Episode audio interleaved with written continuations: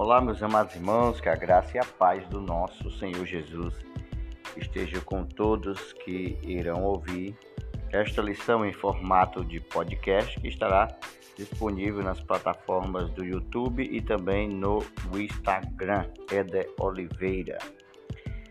Estudaremos 13 lições selecionadas uh, do livro do profeta Ezequiel. As lições ela nos levará a refletir a respeito da soberania de Deus em nossas vidas e na vida das nações. O livro do profeta Ezequiel nos leva a uma avaliação contínua sobre o nosso relacionamento com Deus. A lição de número 1 um vai tratar da responsabilidade dos atalaias constituídos por Deus, ontem e hoje. O livro de Ezequiel é um livro extraordinário. E a proposta desse trimestre é trazer lições que serão extraídas dos capítulos do livro de Ezequiel e que vem de encontro à preparação da igreja para os últimos dias que estamos vivendo. O livro do profeta Ezequiel possui uma complexidade muito grande, parecido com o livro de Apocalipse. Inclusive, é interessante observar que algumas passagens se correlacionam. Por exemplo, o livro de Ezequiel no capítulo 38, ele é correlacionado com Apocalipse capítulo 20, verso 8. Ezequiel também no capítulo 47, do versículo 1 até o 8, ele se correlaciona com Apocalipse capítulo 22, o versículo 1 e 2. Um grande escritor estudioso da Bíblia, John Taylor, comentando sobre o livro do profeta Ezequiel, ele diz que para a maior parte dos leitores da Bíblia, o livro de Ezequiel é quase que um livro selado. O conhecimento que tem dele vai pouco além da sua visão misteriosa do carro, trono de Deus com suas rodas dentro de rodas, e também da visão do vale de ossos secos. Fora disto, o livro de Ezequiel é tão proibitivo no seu tamanho quanto o próprio profeta na complexidade da sua personalidade, na sua estrutura, porém, se não no seu pensamento, mas na sua linguagem. O livro de Ezequiel tem uma simplicidade básica e o seu arcabouço bem organizado faz com que seja fácil a sua análise. Um outro também estudioso chamado Roger Lieb, ele fala que o livro de Ezequiel inicia relatando a catástrofe nacional do povo de Israel lá no cativeiro babilônico e encerra com a descrição do maravilhoso futuro do reino messiânico no fim dos tempos.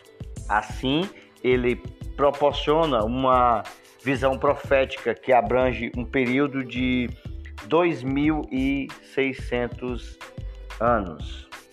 A nossa leitura bíblica, a base, ela se encontra no livro de Ezequiel, no capítulo 3, no verso 16 a 21 e o versículo 27. Se esses podcasts têm sido bênção para você, compartilhe esse podcast com outras pessoas nos seus grupos de WhatsApp ou com seus amigos para que possam conhecer de maneira mais profunda, objetiva a palavra de Deus. O nosso texto-chave está é, no livro de Ezequiel, no capítulo 3, o verso 17, que diz: Filho do homem, eu te dei por atalaia sobre a casa de Israel, e tu da minha boca ouvirás a palavra e avisá-lo-ás da minha parte. O título desta mensagem é Ezequiel, o atalaia de Deus, que é o tema da nossa lição de número 1. Um. O livro do profeta Ezequiel. O livro de Ezequiel ele tem correlação, como foi dito na introdução, com o livro de Apocalipse. O nível de complexidade é bem parecido. Muitos dos eruditos, é, especialistas em Antigo Testamento, eles dividem o livro de Ezequiel em três partes principais. A primeira parte do livro, ela é dividida do capítulo 1 até o capítulo 24. Vai trabalhar sobre as profecias entregues ao profeta antes da destruição da cidade de Jerusalém e também do templo. O capítulo 1, do versículo 1 ao 3, vai falar da visão inaugural do ministério do profeta de Ezequiel. No capítulo ainda 1, do verso 26 ao 28, fala da visão da glória de Deus. O capítulo 7, do versículo 2 ao 4, os discursos de ameaças e juízos.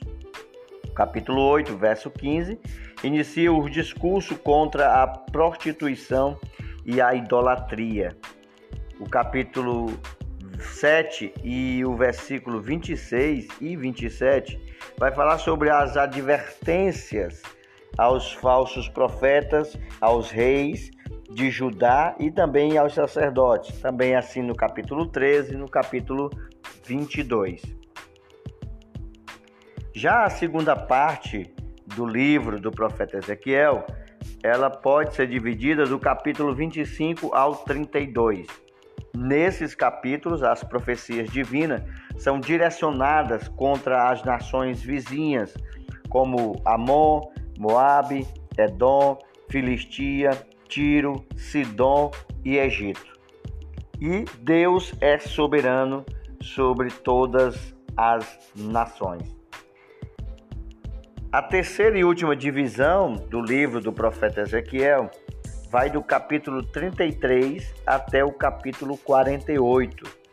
No versículo 21 do capítulo 33, a notícia da queda de Jerusalém. Do capítulo 33 ao 39, fala do retorno dos judeus, a visão do vale de ossos secos, profecias espirituais para toda a casa de Israel fala da invasão e derrota de Gog, e o capítulo 40 até o 48 fala da visão do novo templo, redenção para Israel e toda a humanidade como resposta da primeira visão. Podemos resumir este primeiro tópico como o livro de Ezequiel pode ser dividido em três partes principais. A primeira parte do capítulo 1 até o 24, a segunda parte do capítulo 25 até o 32 e a terceira parte do capítulo 33 até o versículo 48. O nosso segundo tópico tem como título Sobre o profeta. A identidade do profeta Ezequiel. O nome Ezequiel significa fortalecido por Deus pouco se sabe a respeito do profeta Ezequiel. No capítulo 1, do versículo 1, inicia-se o seu ministério no cativeiro babilônico, quando ele completou 30 anos de idade. O seu ofício, o seu ministério, durou cerca de 22 anos. No capítulo 8, e no versículo 1, capítulo 20 e também no versículo 1, mostra que Ezequiel viveu entre os exilados na Babilônia. No capítulo 12, do versículo 4 ao 7, ilustra a situação exílica de seus companheiros na Babilônia. A sua procedência. Ezequiel era de Jerusalém e pertencia a uma família sacerdotal, capítulo 1 do livro de Ezequiel, e o verso 1 fala que ele era filho de Buzi. No segundo livro dos reis, no capítulo 24, do versículo 10 ao 17, o profeta Ezequiel foi levado para a Babilônia na primeira leva de deportados no ano de 597 a.C. No capítulo 13, verso 11 do livro de Ezequiel, Ezequiel vivia entre os exilados e exercia o seu ministério profético no meio do seu povo. Daniel capítulo 1 e verso 3 ao 6, Daniel mostra que Daniel era contemporâneo de Ezequiel. Daniel servia na corte de Nabucodonosor. Jeremias profetizava em Judá para o povo de Jerusalém e esse era o contexto contemporâneo da época de Ezequiel. Podemos resumir esse segundo tópico. O nome do profeta Ezequiel significa fortalecido por Deus. Ele era de Jerusalém e pertencia a uma família de sacerdotes. O nosso tópico de número 3 fala sobre o atalaia. A palavra atalaia quer dizer lugar alto, vigia, sentinela. O atalaia, ele tinha a função de vigiar. Ezequiel 33, do verso 2 ao 6. Aos profetas do Antigo Testamento era esse termo era empregado de maneira metafórica para assimilar a função de um atalaia por causa da responsabilidade que o sentinela, o vigia, o guarda, ele tinha na sua postura e ação militar.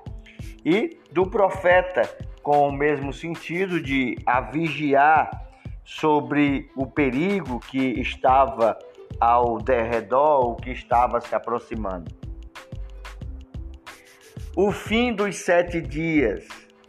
Ezequiel capítulo 3, verso 16, a expressão está escrita: E sucedeu que ao fim dos sete dias veio a palavra do Senhor. Ezequiel teve a visão da glória de Deus no capítulo 1, verso 28, capítulo 3, versículo 14. E ao fim dos sete dias, após recuperar suas forças, depois do impacto ele inaugura o seu ministério profético. Nós vemos também a expressão filho do homem, no capítulo 3, versículo 17, uh, parte A do versículo. No Antigo Testamento, somente o profeta Ezequiel recebe este título. Esse título, só no livro do profeta Ezequiel, ele aparece 93 vezes. No Novo Testamento, Jesus é o Filho de Deus e, ao mesmo tempo, é o Filho do homem. O atalaia sobre a casa de Israel. Versículo 17 do capítulo 3, parte B diz: Eu te dei por atalaia sobre a casa de Israel. Ezequiel foi constituído por Deus como atalaia para profetizar aos filhos de Israel capítulo 2 e verso 5 diz: Hão de saber que esteve no meio deles um profeta.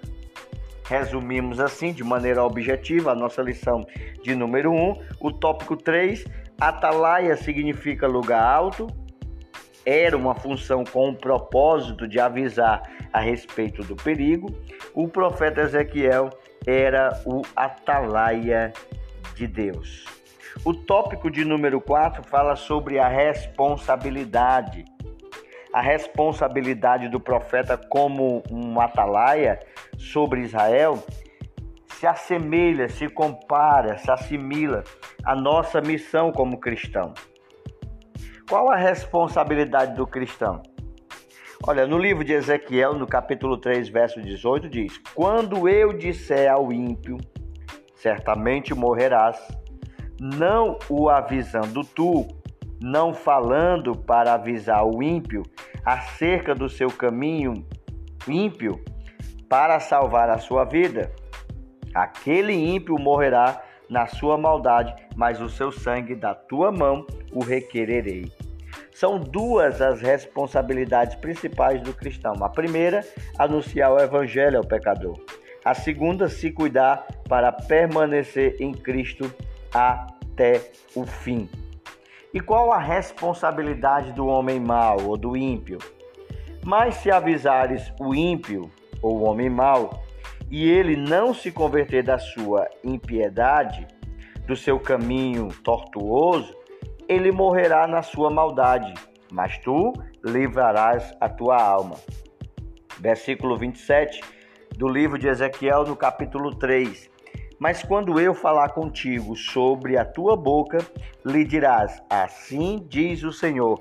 Quem ouvir, ouça, e quem deixar de ouvir, deixe, porque casa rebelde são eles.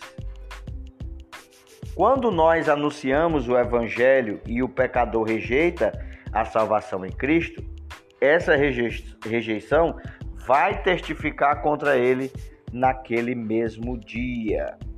Deus disse a Ezequiel: Quem ouvir, ouça. Essa expressão parece e aparece paralelas em Mateus capítulo 7, 16, Lucas 14, 35 e também Apocalipse 13, verso 9. A extensão da nossa responsabilidade. Semelhantemente, quando o justo se desviar da sua justiça e fizer maldade e eu puser diante dele um tropeço, ele morrerá, porque não avisando tu no seu pecado morrerá, e suas justiças que praticara não virão em memória, mas o seu sangue da tua mão o requererei. Quando o justo se desvia, precisa ser igualmente alertado. Então, o cristão tem a responsabilidade diante de Deus por aquele irmão ou aquela irmã que estão se esfriando na fé ou que estão querendo se afastar da presença de Deus. É dever nosso cuidar uns dos outros. Resumindo, a responsabilidade do profeta como atalaia sobre Israel assemelha-se à nossa como cristão na qualidade de mensageiro das boas novas de Cristo. Conclusão: o nosso compromisso diante de Deus é pregar o Evangelho e não converter as pessoas, pois quem as convence e as converte é o Espírito Santo. O Senhor mandou nos pregar a palavra, como Deus falou com o profeta, que as pessoas ouçam ou que as pessoas deixem de ouvir. Continuemos a anunciar a mensagem da salvação. Que Deus abençoe a todos e até o nosso próximo podcast.